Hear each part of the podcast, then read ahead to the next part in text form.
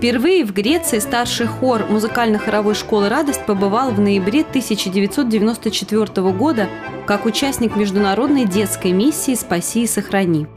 С 11 по 18 ноября хор дал 8 концертов.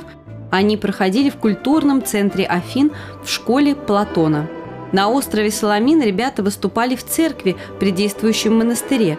В посольстве России в Греции хор был тепло принят послом и официальными лицами города Афины.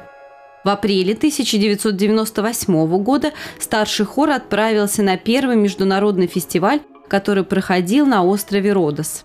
С 23 по 26 апреля коллектив дал три концерта и получил серебряную медаль и специальный диплом за лучшее исполнение духовной музыки.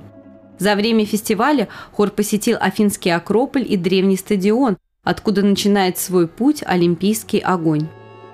В августе 1998 года старший хор и оркестр народных инструментов за первое место в фестивале «Юные таланты Москвы» были награждены поездкой в детский оздоровительный центр клубов ЮНЕСКО «Единство», расположенный на берегу Эгейского моря в 53 километрах от столицы Греции города Афины.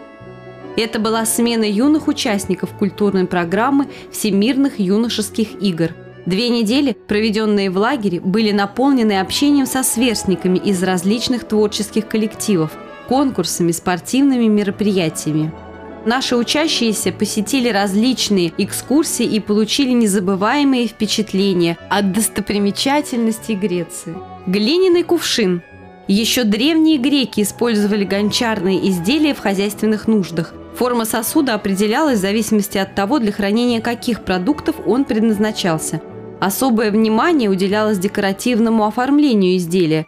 Такие орнаменты, как полоски, завитки линии, цветы, листья, рыбы, птицы и корабли – поднимают простую глину на уровень настоящего народного искусства.